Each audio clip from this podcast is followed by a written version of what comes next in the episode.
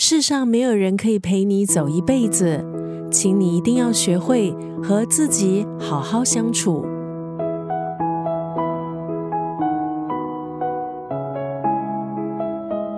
他是很多读者心目中的心灵导师。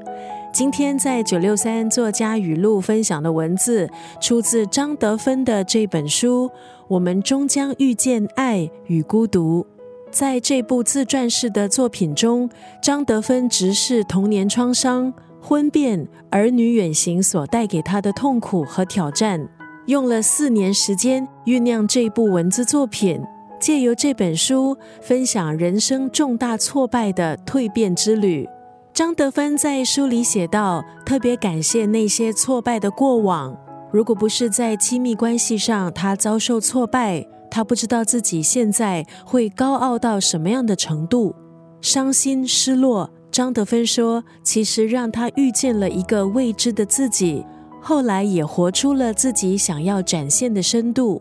今天在九六三作家语录分享这本书《我们终将遇见爱与孤独》当中的这一段文字：当你意识到你失去的任何东西都会以另一种形式回来。你会过得更加快乐。人其实很擅长自圆其说，我们很多时候都在逃避，不去面对自己不想看见的真相，直到一些事情发生，逼着你去看见、去承认。生命中遇见的人事物，其实都是来帮助自己成长的。当你意识到你失去的任何东西都会以另一种形式回来，你会过得更加快乐。